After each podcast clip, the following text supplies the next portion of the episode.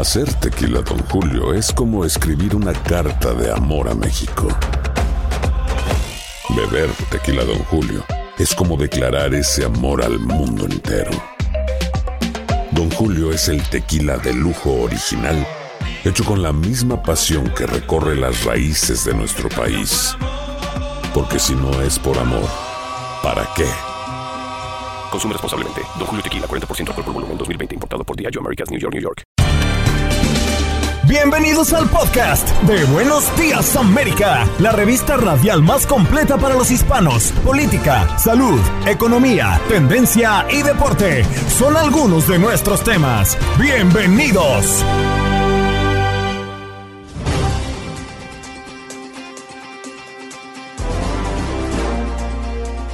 Hoy en Buenos Días América conversamos con el abogado Ángel Leal, abogado constitucionalista, a propósito de la noticia reciente alrededor del expresidente Donald Trump, que encara una cascada de investigaciones cada vez más intensas que representan la amenaza legal más grave a la que se haya sometido nunca. ¿De qué se trata y cómo perjudica sus aspiraciones a volverse a lanzar como candidato a la presidencia de este país? Conversamos con el doctor Mejía Torres, que nos acompañó hoy en Buenos Días, América. Leticia Abajo, facilitadora experta en inclusión y diversidad, nos viene a hablar de los nuevos emojis inclusivos que llegan a WhatsApp. Max Andalón en los deportes para hablar de los resultados de la CONCACAF, sí, en sus eliminatorias rumbo a Qatar 2022, el resultado de México, Estados Unidos y los que conforman esta zona de eliminatorias.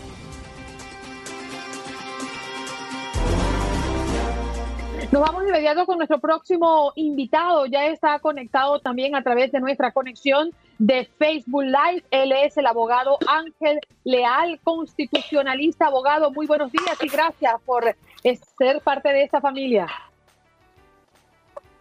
Sí, ahorita sí. Parece que la conexión no es muy buena. Discúlpeme. Espero que No te preocupes. Ahora sí te estamos escuchando. Bueno, hay algunos informes que revelan que el expresidente Donald Trump intentó tomar el control de las máquinas de votación en los estados claves en los que fue derrotado por Biden. Yo te pregunto, Ángel, el exmandatario encara ahora una eh, investigación, una de tantas, ¿no? Cada vez más intensas, pero ¿esta estaría representando la amenaza legal más grave a la que se haya sometido? Es muy posible.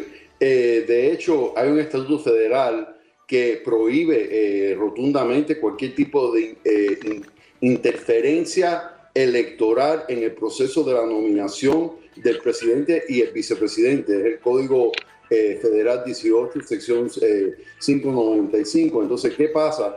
Que lo que estamos viendo poco a poco se está armando la evidencia es que primero hubo las órdenes ejecutivas teniendo que ver con la posible eh, eh, intervención con las máquinas de, votación electoral eh, para poner en duda la legitimidad de los resultados de los estados, lo cual hubiese puesto en duda la posibilidad de los estados certificar el resultado electoral.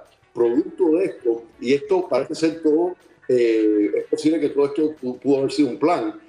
Hemos visto cascadas y cascadas eh, de mm, temas legales, ¿no? Que, está frenteando Donald Trump, no solamente él, sus familiares y también sus organizaciones, en el marco de, un momento donde se supone está preparando camita para volver a lanzarse como candidato. Así es, Andreina. Y lo delicado es que las investigaciones que ha adelantado el periódico The New York Times indican que el entonces presidente Donald Trump habría utilizado el Pentágono y al propio Departamento de Seguridad Nacional para darle mayor fuerza a la teoría de fraude electoral que se venía desarrollando a lo largo y ancho de Estados Unidos por parte de muchos de sus seguidores, de personas cercanas, incluso de sus abogados. Ejemplo, el exalcalde de Nueva York, Rudy Giuliani. Estas investigaciones de que habría intentado incautar máquinas de votación para frenar la victoria de Joe Biden, pues podría ser, como usted muy bien lo dijo, una de las, uno de los procesos legales más delicados en contra del ahora expresidente de Estados Unidos. Y lo grave, creo yo, es que esto que uno pensaba podía suceder en cualquier otro país del mundo, especialmente en las democracias latinoamericanas, pues lo estamos viendo ahora en Estados Unidos y esto deja mucho que desear de la democracia más vieja del mundo moderno. Juan Carlos, tenías una pregunta para el abogado. Claro que sí, Ángel, maravilloso día. Yo quisiera preguntarle, le, contaba a Andreina y a Clara que según el New York Times, pues al parecer el presidente Donald Trump utilizó al Pentágono y al Departamento de Seguridad Nacional para intentar frenar la victoria de Joe Biden. Si esto lo, hiciera cualquier persona diferente al presidente de los Estados Unidos, ¿qué le podría pasar en este país? Bueno, eh, eh, eh, eso es un, delito federal y, y específicamente, es más, el, el, delito federal en teoría tiene que ver con empleados o servidores públicos del gobierno federal. Entonces, eso lo pone un poco más de peligro porque, ¿qué sucede? Que en su función pública, él no puede afectar o de alguna forma interferir en el proceso electoral. Entonces, estas posibles órdenes ejecutivas que no se firmaron de incautar las máquinas electorales, el hecho de que se hayan sometido eh, boletas de votantes electorales que no correspondían al partido ganador, eh, la manifestación del día 6 de enero que fue la insurrección, eh, todo poniendo en duda eh, la legitimidad de la elección para que el vicepresidente Pence tuviera la oportunidad de eh, tal vez aceptar la boleta de, alternas que se presentaron, eh, de, creo que son seis o siete estados que presentaron estas boletas alternas de tal manera que ninguno de los dos candidatos hubieran llegado a los 270 votos electorales. Entonces, lo que se está armando es la posible conspiración para afectar y cambiar el resultado electoral para que terminara con la Cámara de Representantes. Entonces, todas estas evidencias es como un, rompe, un rompecabezas que lo están armando para demostrar en realidad cuál fue el plan para, eh, para afectar el resultado. Y, increíblemente, en manifestaciones públicas, ha dicho que él considera que el vicepresidente Pence tuvo el poder, lo cual no lo tuvo, de haber declarado, de haber cambiado el resultado electoral el día 6 de enero. Así que hay eh, varios estatutos federales implicados, no solamente en de, eh, de, la interferencia con el proceso electoral federal, pero también, y esto no tiene tanto que ver con el presidente Trump, el haber sometido boletas electorales, eh, pudiéramos decir, fraudulentas con electores que no representan el partido ganador. Mm. Pero Ángel, esta creo que es la pregunta que todo el mundo se hace. ¿Esta investigación podría estar afectando su aspiración a un relanzamiento? Bueno, mire, para eso fue el juicio político. Porque al final de cuentas, porque todas estas teorías legales de posibles delitos penales, hay que eh, demostrar culpabilidad más de una duda razonable, es poco probable que termine siendo acusado de estos delitos penales de interferencia electoral o de someter eh, documentos fraudulentos a, una agencia del gobierno federal, que en este caso es el, los National Archives, los archivos nacionales. Entonces, eso es poco probable. Para eso precisamente existe el proceso del juicio político. El juicio político y precisamente el segundo, que tuvo que ver específicamente con los eventos del 6 de enero y la insurrección, ese era importante porque de haber sido hallado culpable, lo cual no lo fue, él hubiera descalificado para futuras elecciones, de no haberse hallado culpable, eh, técnicamente él está en su plena libertad de poder postularse de nuevo a la presidencia y en el dado caso que lo lleguen a acusar penalmente, lo cual posible pero poco probable, eso sí afectaría su candidatura, pero eh, no tiene inmunidad de los posibles cargos, pero a la vez, eh, a pesar de, la, de toda la investigación que está sucediendo, es poco probable que lo acusen penalmente. Ángel, entendemos que tiene más compromisos. Le agradecemos mucho haber pasado por aquí, por su casa, por Buenos Días América y gracias por compartirnos toda esta información que tiene en ascuas al mundo político estadounidense. Un fuerte abrazo. Igualmente, Juan Carlos, muchísimas gracias por la invitación y discúlpeme lo, de la mala conexión. Ni más faltaba. Oiga, la, la, la decencia y caballerosidad de Ángel Leal es descrestadora, ¿no, Andreina y Clara? Sí, definitivamente. Lo queremos mucho en este programa y, y siempre nos es un placer escucharlo porque los temas eh, legales, sobre todo en este país, son tan complicados de entender y él lo hace tan digerible. Así que le agradecemos al abogado Ángel Leal, constitucionalista, que se tuvo que ir porque tenía otros compromisos, pero ha cumplido con la audiencia de Buenos Días América de costa a costa.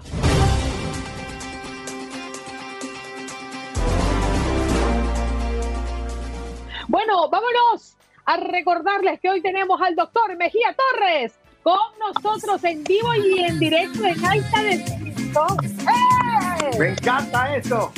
A mí me gusta mayor el doctor. Good morning. Esto es lo mejor que han creado. Me encanta esa muchacha porque está reivindicando a las personas de mi edad y eso me gusta mucho. Estoy Pero usted viviendo, es un mayor. la, estoy viviendo la viejentud.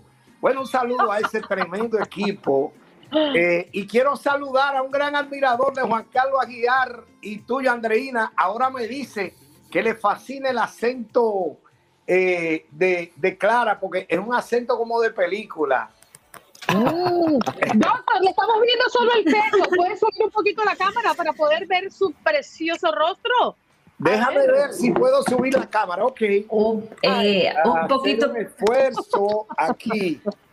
Ajá. No me ve- ahí me ver. ve mejor. Ahora excelente. Maravillosamente bien. Y además con ese Empire State de fondo. Bueno, qué envidia, por Dios. Qué bonito Nueva York. Oye, doctor, hoy estamos tocando un tema Sí. que nos parece bien curioso, ¿no? Los emojis que ahora están implementando cada vez más en aplicaciones como WhatsApp. Ahora tenemos a hombres embarazados, a mujeres con bigotes, por la inclusión. ¿Usted qué opina? Mira, a mí me gusta eso. Soy un defensor del inclusivismo, eh, de la integración de la sociedad en todos los niveles y en todos los sentidos.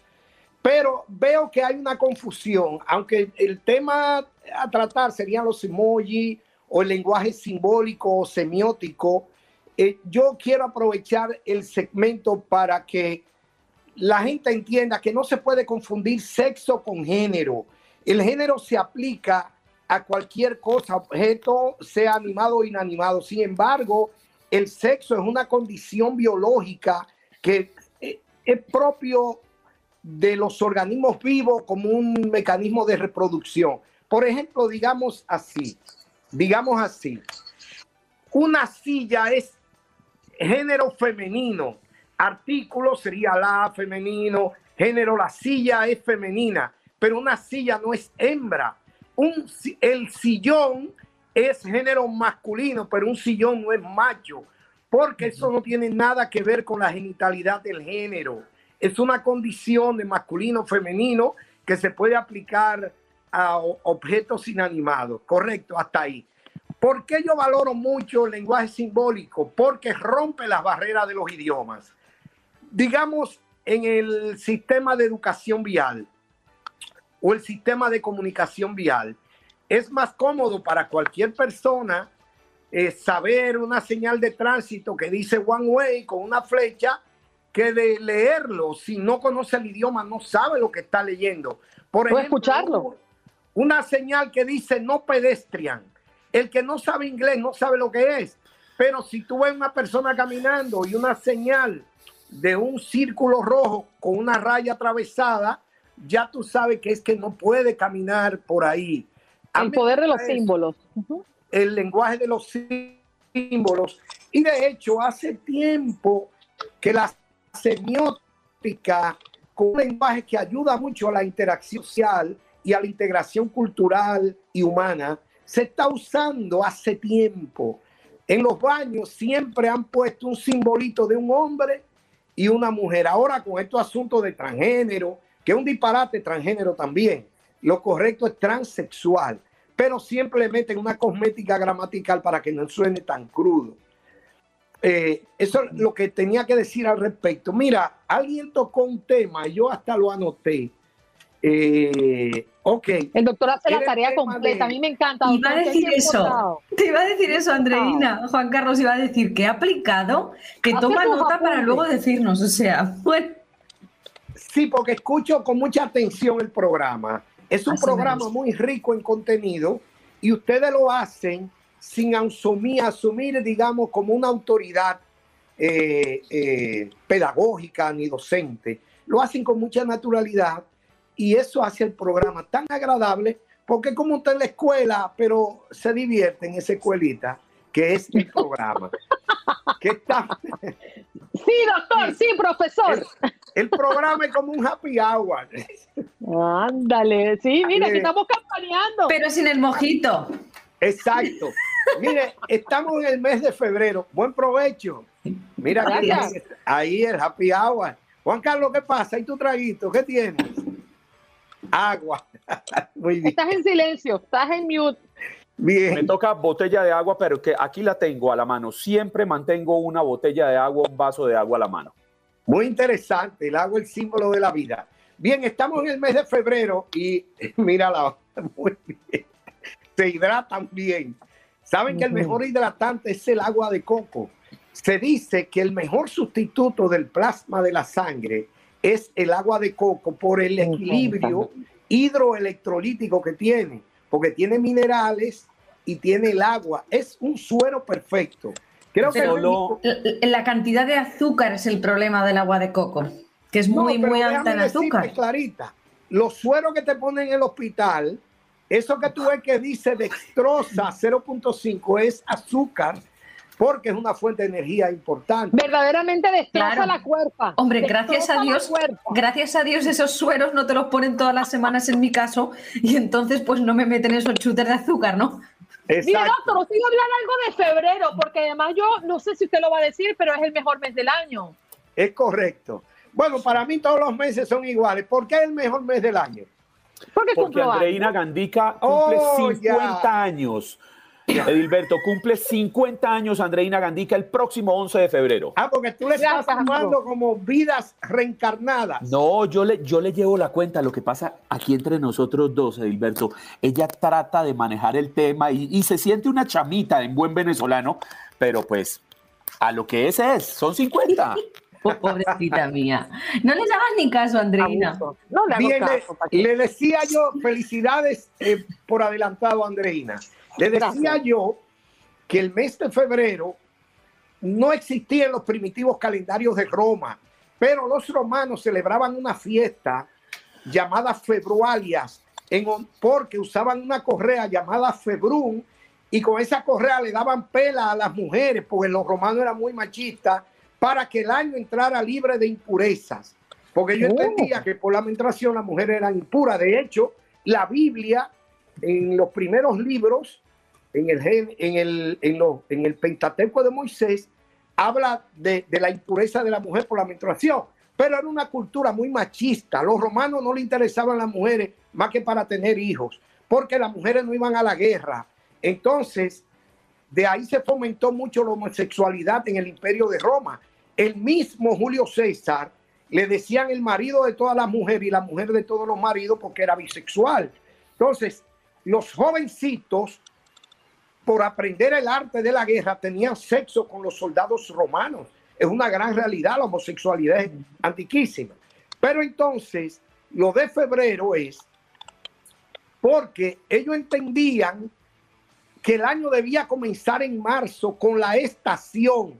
No tiene sentido que un año nuevo comience en la misma estación del año que se fue, porque uno está en invierno y el año que pasó sin invierno es como si no hubiéramos cambiado de año.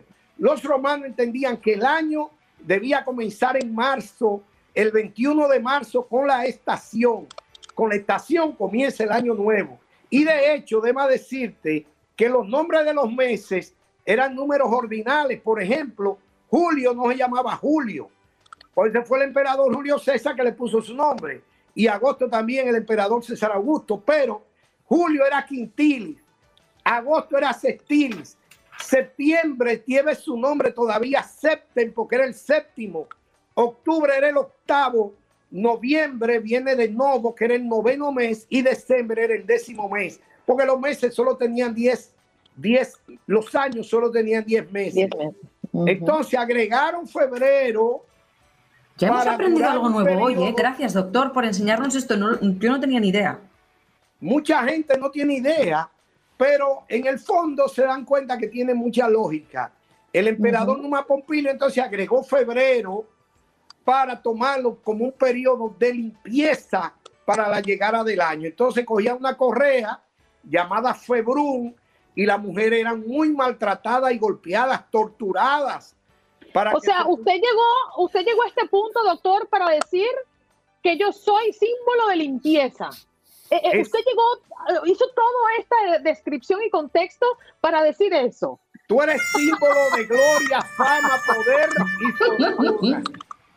Oh my God. Doctor, usted sabe que lo abrazamos, que lo queremos, que lo escuchamos bien apretadito y decirle a la audiencia que el doctor Mejía Torres lo va a acompañar todos los jueves a esta hora. Está comprometido desde Nueva York con toda la audiencia, como siempre ha estado comprometido para acompañarlos, porque aquí lo quieren y lo adoran. Gracias por irme. Andreina, perdóname, tengo que saludar a un gran admirador de ustedes, mi amigo Marcos Rodríguez, ecuatoriano de Loja que le llaman el caballero de las carreteras.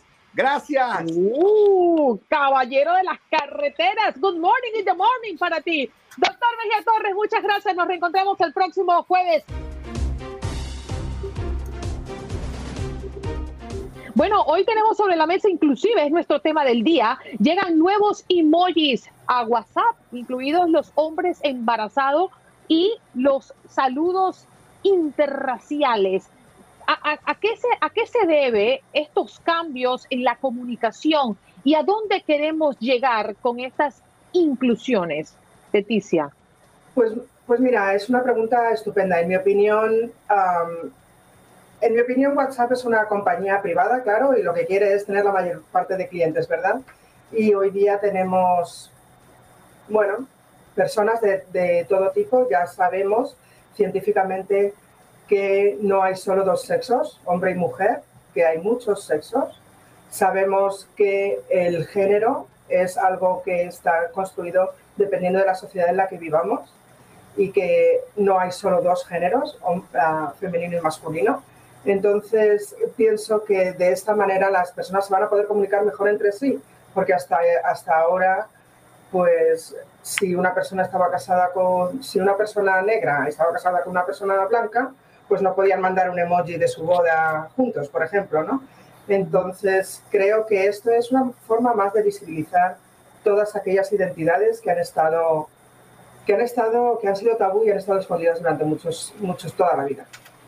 Sabe, Leticia, que yo estoy de acuerdo con usted, sin embargo, me pregunto si todas estas estrategias de comunicación no deberían ir de la mano con unas políticas de, Estado de los diferentes países para garantizar una buena educación para los niños, porque resulta que nuestros pequeños hoy en día tienen acceso a todas estas tecnologías. Todos los niños, la inmensa mayoría de los niños tienen un WhatsApp, tienen un celular. Pero, por ejemplo, lo que está sucediendo en la Florida, que las autoridades eh, legislativas estatales eh, tienen un proyecto de ley que busca quitarle dientes a los profesores para que puedan enseñar un, una, una, un, tener una educación más inclusiva con las minorías, pues va en contravía de lo que tratan de hacer las empresas privadas y se crea una contradicción. Absolutamente. Los gobiernos, en el caso de Florida, igual en Texas, en otros lugares de Estados Unidos y en otros lugares del mundo, no nos engañemos, porque si solo fuera dos estados de Estados Unidos en todo el mundo, pues no estaríamos tan mal. Eh, los gobiernos creo que se sobrepasan queriendo regular la educación pienso que deberían eh, educar y legislar para todos los ciudadanos, todas las personas que vivimos aquí, y no solo para los que ellos piensan que deben existir o no. Ah, pienso que la educación es siempre la clave, siempre la clave para la paz, para la inclusión, para el amor. Y cuando uno restringe la educación, ya hemos visto muchas dictaduras, y todavía las hay, ¿verdad?, en las que se restringe la educación.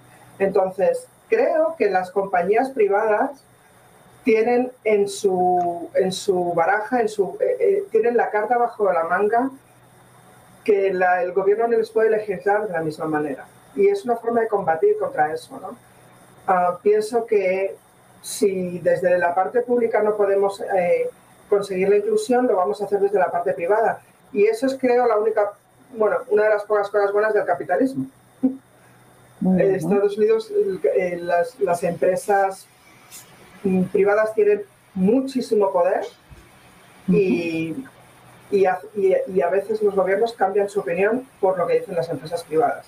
Entonces creo que, claro, es, un, es terrible que estén en diferente, en diferente, mm, que tengan diferentes opiniones, pero pienso que es un poco esa lucha que ha habido siempre entre el ser humano, entre el sí y el no, y ese péndulo de ir de todo permisivo, todo prohibido, todo, entonces...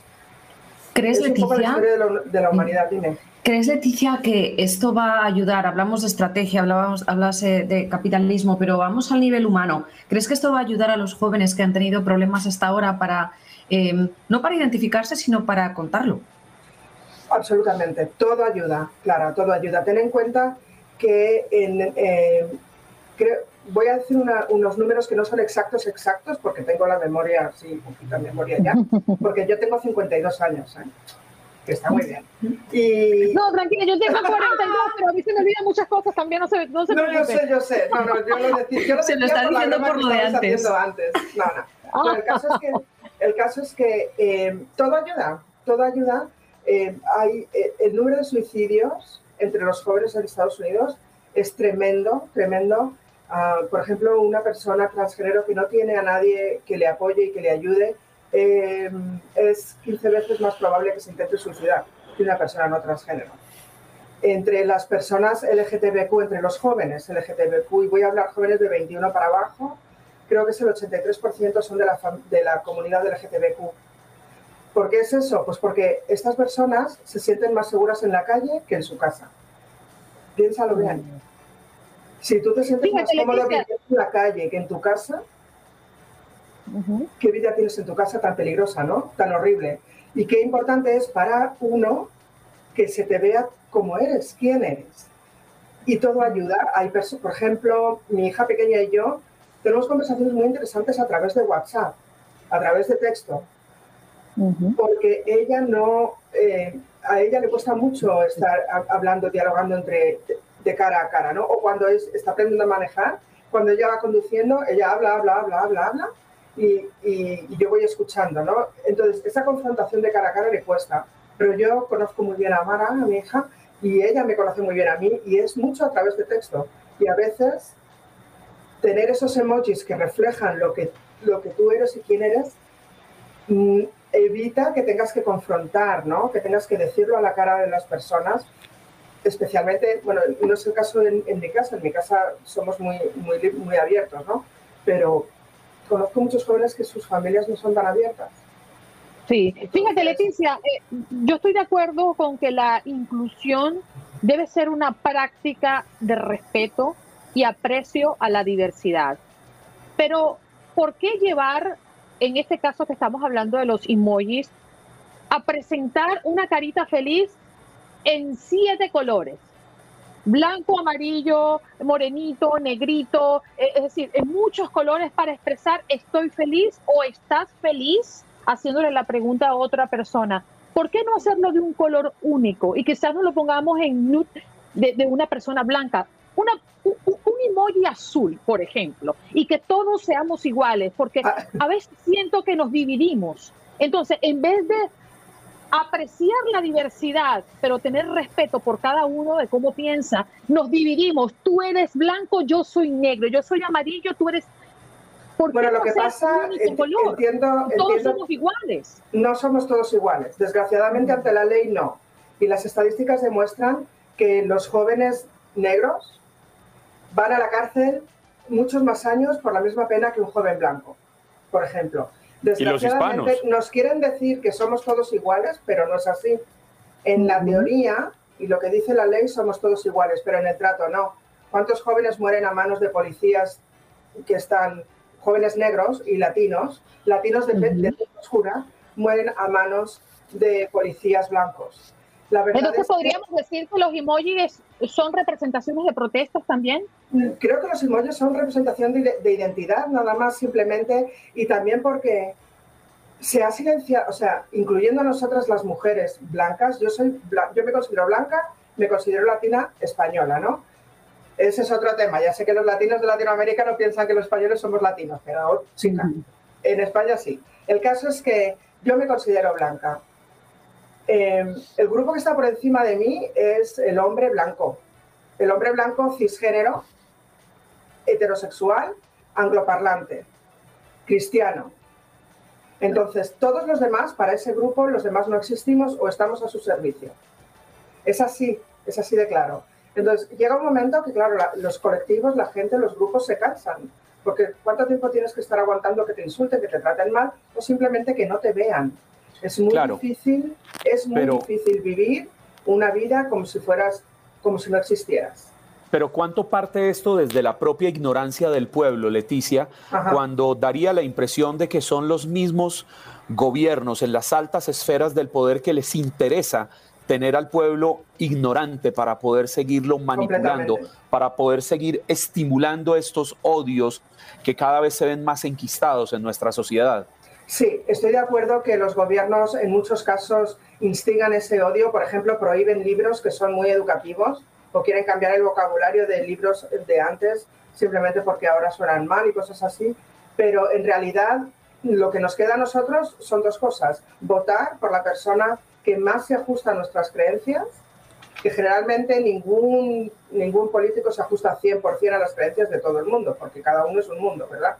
Y dos, es vivir nuestra vida conforme a, a, nuestros, a nuestros propios creencias, nuestras propias ah, necesidades y ah, es, por ejemplo, cuando hablan, es que ¿por qué tiene que haber un desfile del Día del Orgullo Gay? ¿Por qué tienen que hacer una fiesta? Bueno, es que la fiesta del Orgullo Gay no está celebrando, ay, qué bien, yo soy gay. Está celebrando, ay, qué bien, ayer no me mataron. Ay, qué bien, ahora puedo pintarme las uñas ay, qué bien, mm, puedo casarme con la persona que yo amo y tener, y tener mm, chiquitos, ¿no? Entonces, eso está celebrando. No está celebrando, ah, es que me gusta, mm, es que quiero sobreponerme a ti. No, no. La visibilidad es el primer paso para la, para la equidad, que no la igualdad, que son dos términos diferentes y que, en mi opinión, la igualdad está obsoleta y no debería, deberíamos utilizar este término. Leticia, lamentablemente se nos ha acabado el tiempo. Ah, pero otra vez. Ha sido muy enriquecedor, sí. Escucharte, sí. Es muy enriquecedor escucharte y entender muchísimo. a dónde vamos, que es lo importante. Muchas gracias. Leticia, abajo, experta Muchísimas gracias a vosotros. Gracias por invitarme. Y diversidad. Ya regresamos. Esto es Buenos Días América de Costa a Costa. Venimos con deportes y con Houston. Estás escuchando el podcast de Buenos Días América, la revista radial más completa para los hispanos. Escúchanos en las diferentes plataformas: Euforia, Spotify, TuneIn y iHeartRadio. Tu DN Radio. Vivimos tu pasión. Hacer tequila, don Julio, es como escribir una carta de amor a México. Beber tequila, don Julio es como declarar ese amor al mundo entero. Don Julio es el tequila de lujo original, hecho con la misma pasión que recorre las raíces de nuestro país. Porque si no es por amor, ¿para qué? Consume responsablemente. Don Julio Tequila, 40% alcohol por volumen, 2020. Importado por Diageo Americas, New York, New York. Como dicen los grandes, la liga se gana partido a partido. Partido a partido. En Buenos Días América, Contacto Deportivo.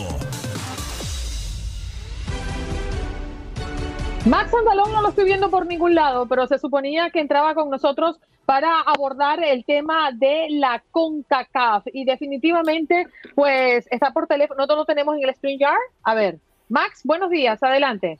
¿Qué tal, Andreina, Juan Carlos y Clara? Como siempre, un placer estar de nueva cuenta en eh, Buenos Días América, pues eh, para hablar un poquito más acerca del deporte y pues de las eliminatorias de la CONCACAF. Bien, México en la raya, ¿eh? Ha ganado por la mínima diferencia ante Panamá y no está dejando buen sabor de boca.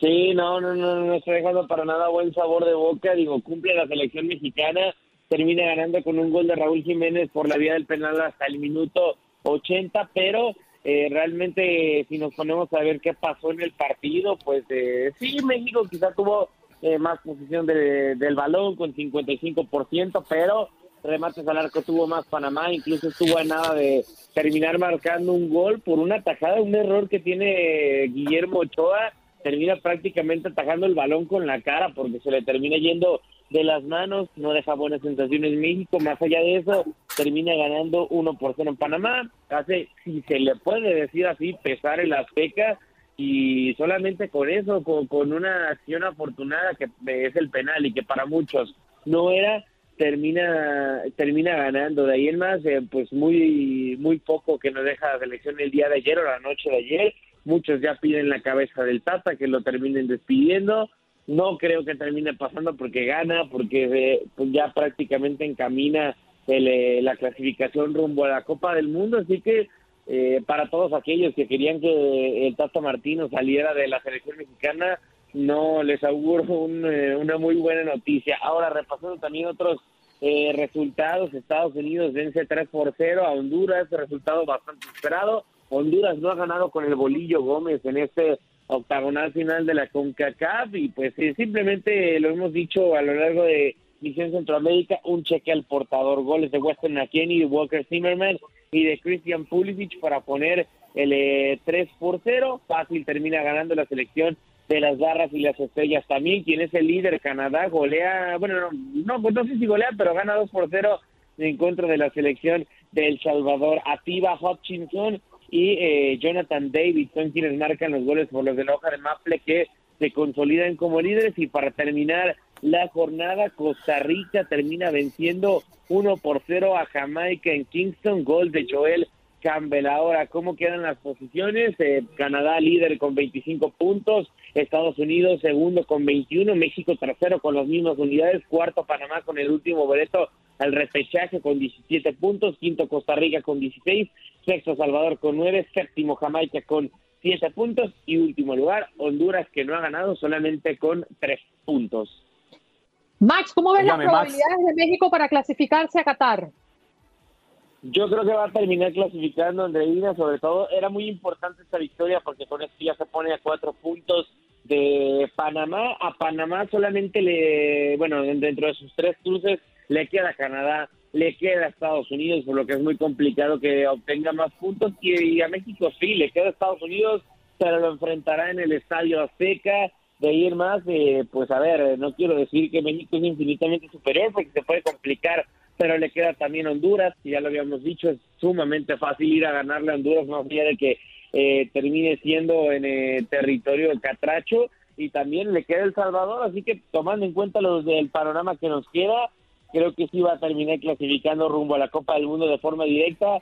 Costa Rica también eh, podría alcanzarlo, pero ya realmente es difícil que México termine dejándose tantos puntos, así que yo creo que va a terminar clasificando, no sé si como tercero o como segundo, yo creo que lo va a hacer como tercero, eh, pero aún así va a ir a Qatar 2022. Max, ayer donde yo estaba viendo el partido acá en Ciudad de México en el segundo tiempo, porque me fui del estadio en el entretiempo, hubo la polémica de si fue o no fue falta y si justificaba o no el tiro penal. ¿Usted qué cree? A ver, ese Juan Carlos, el problema eh, parece que cuando pones una jugada en cámara lenta, prácticamente cualquier contacto que hagas, por más leve que sea, parece que sí es ejecutado con fuerza no sé si por ahí el futbolista de la selección panameña alcanza a rozar un poco a Laines en la parte lateral de la pierna y con eso lo desestabiliza. Yo en lo personal, si lo marcan o como lo marcaron, no dice absolutamente nada, pero también si no lo marcan no lo consideraría una injusticia. Está dudoso por esta situación. Eh, en término o en velocidad rápida sí parece tanto que le da con el brazo como que le termina pues metiendo el pie. Ya volviéndola a ver un poco más eh, con el bar, sí lo puede rozar en algún momento, pero no sé si es suficiente como para desestabilizar a Laines. Vuelvo a lo mismo, es más que una precisión polémica, pero no creo que sea ni claro que no sea penal, pero tampoco que sí lo sea. Si me tuviera que inclinar a una, pues la, de mantenernos con la decisión original, porque a no ser que haya evidencia de que no era penal, se tiene que mantener la decisión original del árbitro central. La actividad del mercado de fichajes ya había cerrado eh, comenzando este mes, el primero de febrero exactamente, y pues el que más se mueve o el que más llama la atención, ya lo decíamos, es el Fútbol Club Barcelona. Ya se había confirmado a, Ferran Torres, a Dani Alves y a Dama Traoré pero ahora llega el gabonés Pierre-Emerick Aubameyang, ya está prácticamente o ya está confirmado, ya entrenó con el conjunto blaugrana o ya había entrenado, pero solamente faltaba hacerlo oficial y ahora el Barcelona lo hace oficial a, través de sus cuentas de redes sociales. Se reporta que traería el número 25, el eh, gabonés, el nacido en La Valle, Francia, eh, pues es el número que va a terminar utilizando. Ahora hay una situación en particular con los fichajes del Fútbol Club Barcelona. Trajeron cuatro para este mercado, ya les decía, Ferran Torres, Dani Alves, Adama Traoré y Pierre-Emerick Aubameyang, pero de Champions League a Europa League, que es como cambiaron de competición, solamente puedes hacer tres cambios conforme a tu plantilla. Ya se registraron los diferentes futbolistas y Dani Alves es quien no tendrá actividad en eh, terrenos europeos para el Barcelona en este, en este, en esta temporada. Digo, creo que pues buscando guardar su edad, buscando guardar el físico para clasificarse a la siguiente Champions, para conseguir ese cuarto lugar que tanto le urge al Barcelona. No sé si lo terminen consiguiendo, yo lo decía en lo personal que a mí me parece que tampoco está tan eh, cerca, más allá de que existe por ahí en puntos, pero está el Atlético de Madrid, está el eh, Real Betis, creo que tiene una competencia bastante dura el conjunto blaugrana, pero lo que sí, ya se confirma Pierre-Emerick Aubameyang, tanto para Europa League como para la Liga, y quien se queda fuera en, eh, en la segunda competencia de la UEFA es Dani Alves. Y mm, sin Me respirar, le digo todo eso. Me parece que, que, va a haber mucho doliente alrededor de, de esta decisión. Max, muchísimas gracias por estar con nosotros esta mañana. Muchas gracias, ya saben, como siempre, un placer. Antes recordarles, esta información fue presentada por Indeed, así que eh, pues yo me despido de nueva cuenta y nos vemos hasta la próxima. Hasta la próxima, Max Andalón con nosotros en este contacto deportivo. Ahora nos vamos con César Procel, mejor conocido como Triple Chulo. Suéltalo, cariño. qué bárbaro, qué guapo estoy, qué bárbaro. Menos mal que bailó y estaba preocupada. Digo, pero si no está bailando, ¿qué hace? No, no, aquí estamos, aquí estamos. Siempre bailando, aunque sea en la mente, ¿no? Ajá. Mira, eh, hay muchos chulos por ahí, pero hablando en el, como lo conocemos nosotros en nuestros países, yo no sé si muchos de nosotros se ha visto tentado en ir a un dentista clandestino. A propósito de que eh, eh, tratar el, el los dientes en este país es sumamente costoso, ¿no? Pero definitivamente es un error hacerlo. Ahora, han pillado a padre e hijo haciendo estas prácticas. Así es, Andreina, así es, eh, Juan Carlos, Clara y toda la mesa de Buenos Días América. Em, pues sí, como lo dices bien, en Estados Unidos el, cuidado dental es bastante costoso, entonces mucha gente, los que vivimos aquí en el área de Texas, por ejemplo, hay muchos que se van a, la, frontera de México, ahí en Laredo, en este, o hasta Monterrey, de repente hacerse eh, procedimientos quirúrgicos o dentales, porque no está tan lejos y sale más barato cruzando la frontera, pero desgraciadamente hay muchos que no pueden regresar a sus países a hacerse este, estos eh, tratamientos y recurren a lugares sin licencia. Tal es el caso de mm, eh, tres personas, un par de dentistas clandestinos, un padre e hijo, que fueron arrestados este pasado lunes. los nombres de ellos son Baron Alberto Zelaya, de 58 años, su hijo de 31 años, Brian Jesús Zelaya, que enfrentan ahora cargos por practicar odontología clandestina. también fue arrestado Omar Navarrete, de 29 años, que es el sobrino de Byron Zelaya, eh, y también enfrentará cargos, pero a un nivel menor. Los tres fueron arrestados en el 6401 de la Bengal, ahí cerca del de, Interestatal 10. La gente que vive en Houston conoce muy bien la zona de Memorial, entonces tenía que aparecer una oficina ahí. Eh, la policía indicó que la tercia practicaba odontología en oficina sucia para empezar, sin licencias, y que el sobrino solamente se dedicaba a hacer los moldes, los moldes dentales y, utilizaba herramientas. Según los documentos de la corte, Byron Zelaya le dijo a la policía que él aprendió solo, él, él fue solito, se aprendió a hacer odontología porque oh. anteriormente trabajó en un laboratorio. Entonces, la razón que se dieron cuenta las autoridades fue porque una, una paciente, vaya, una víctima, le cobraron dos mil dólares por una limpieza y brackets, pero cuando vio la oficina con falta de higiene, falta de diplomas y licencias, se espantó y fue cuando notificó a las autoridades. Entonces, los acusados al parecer ya salieron libres bajo fianza mientras esperan comparecer ante un juez, oh pero la, oficina, de Houston pide, por favor, otras víctimas que llamen a las oficinas de ofensas mayores al 713-308-3100 si tienen más información al respecto. Los ellos también fueron víctimas de este, este trío de dentistas. ¡Wow! Imaginaos, ¿eh? ¿Qué tal la de dientes? No, no, este, me imagino, o sea, te, te, yo también pienso en la desesperación de la gente. una muela, ¿eh? que tampoco nos sobran. No, no, no, no, no. Pues es que es la desesperación. Andreina, eh, la desesperación de la gente a veces eh, también Damos noticias de personas que cruzan la frontera ilegalmente y dices, víctimas. una cosa es una cosa y otra es llegar a estos límites. sí, de, con acuerdo, la salud, porque encima un dentista juega con anestesias, juega con. Bueno, juega, digo juega por decirlo, pero utiliza herramientas que es que estamos hablando de nuestra salud. Pues sí, son, son, son, tratamientos invasivos muchas veces, entendiendo que invasivo es todo aquello que genera un, una perforación o un corte en nuestro organismo, en nuestro cuerpo. La cara de Andreina, como que qué horror. No, es que imagínate qué Es que me quedé pensando, me quedé pensando en una situación particular. A mí me está molestando una muela desde el año pasado, creo que desde noviembre, algo así. Y como yo iba a mejorar mi seguro dental para este año, ya lo tenía contemplado en mi presupuesto, dije, voy a esperar hasta el próximo año para beneficiarme mejor del seguro, porque es que realmente todo, o sea, tenía que hacerme varias cosas eh, me estaba saliendo casi en 5.500 dólares, 6.000 dólares más o menos. Entonces dije, bueno, voy a esperar. Ah, perfecta esa sonrisa. La verdad, pero una cosa es lo que está por fuera y otra cosa es lo que está por dentro y hay que cuidarse. A ver, a ver, la boca, a ver, la miramos. Andreina, sonríe, Andreina, sonríe otra vez. Me tomaste una foto, ¿verdad? No, no, no, me deslumbraste. Qué sonrisa tan hipróquita. Qué tan hipróquita. Oye, este, César, ¿y a ver, va a ver tu gente? A ver. Asústame. Espera, espera, espera. Vamos a hacer una cosita, un momentito, por favor. Démosle unos segundos. ¿Ahora, César? Ahora sí. ¡Asústame, caballo! Va a ver los tuyos, Juan Carlos. Juan Carlos, no te rías mucho, que vas al siguiente. el siguiente con su sonrisa. Míralo, qué sonrisa. No, ah, si ustedes comparan la sonrisa de ustedes tres, que es perfecta e impecable, con la mía, obviamente salgo perdiendo.